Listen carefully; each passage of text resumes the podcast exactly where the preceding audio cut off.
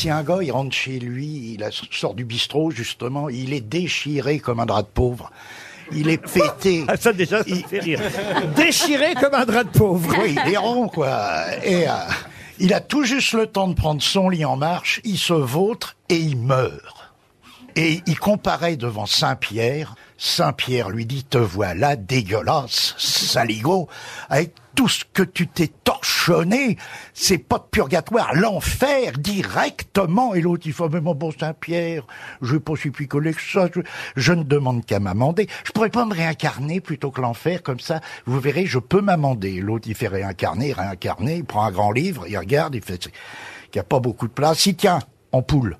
Oh bah pourquoi pas? C'est mieux que l'enfer. Hop, le gars, il se retrouve dans une basse-cour à la cambrousse en train de picorer des graines. Et il picore, et il picore. Et il picore, et il picore. Elle est surréaliste, cette histoire. C'est pas fini, c'est pas Ah bah non, on voit bien, oui. Et tout d'un coup, ah, il a mal au ventre. Alors, il dit, tiens, je vais aller voir le coq. Il va voir le coq et il dit au coq, j'ai mal au ventre. Bah oui, t'es une poule, t'as mal au ventre. T'es en train d'ovuler, tu vas faire des œufs. Tiens, pousse, pousse, oh, dit pousse, pof, un oh, un œuf.